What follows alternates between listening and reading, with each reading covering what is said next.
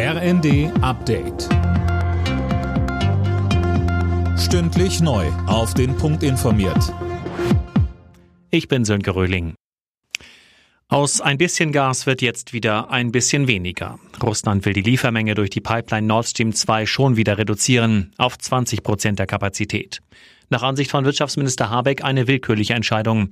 Im ersten sagte er weiter. Es wird Gas nach Deutschland und nach Europa kommen. Wir werden auch in der Lage sein, die Speicher weiter zu füllen. Wie schnell und wie groß, das wird sich zeigen. Aber wir werden nicht Gas im Überfluss haben. Die Zeit, wo man einfach sagt, naja, die Energiefrage, die interessiert mich nicht, die sollte vorbei sein. Das denke ich, ist aber auch breit in der Bevölkerung angekommen. Wir sehen ja, welche Resonanz es gibt auf Aufrufe, sich an Einsparaktionen zu beteiligen.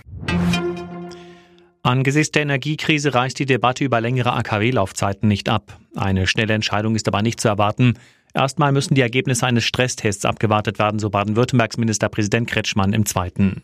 Jetzt wird geprüft, dann hat man ein Ergebnis und entscheidet. Und das warten wir jetzt einfach ab. Das liegt ja Ende August vor. Es macht keinen Sinn, jetzt darum zu spekulieren.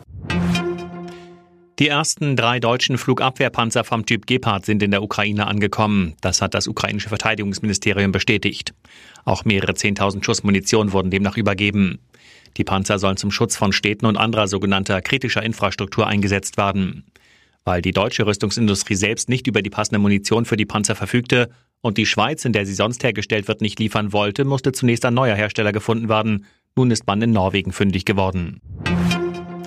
Großbritannien wird im nächsten Jahr Gastgeber des Eurovision Song Contest. Das haben die Veranstalter nun bestätigt. Die ukrainische Band Kalush Orchestra hatte den Titel in diesem Jahr gewonnen. Und weil der Wettbewerb eigentlich immer im Gewinnerland steigt, wäre die Ukraine dran gewesen. Wegen des Krieges geht das aber nicht. Deshalb springt Großbritannien ein, das in diesem Jahr den zweiten Platz belegt hat. Alle Nachrichten auf rnd.de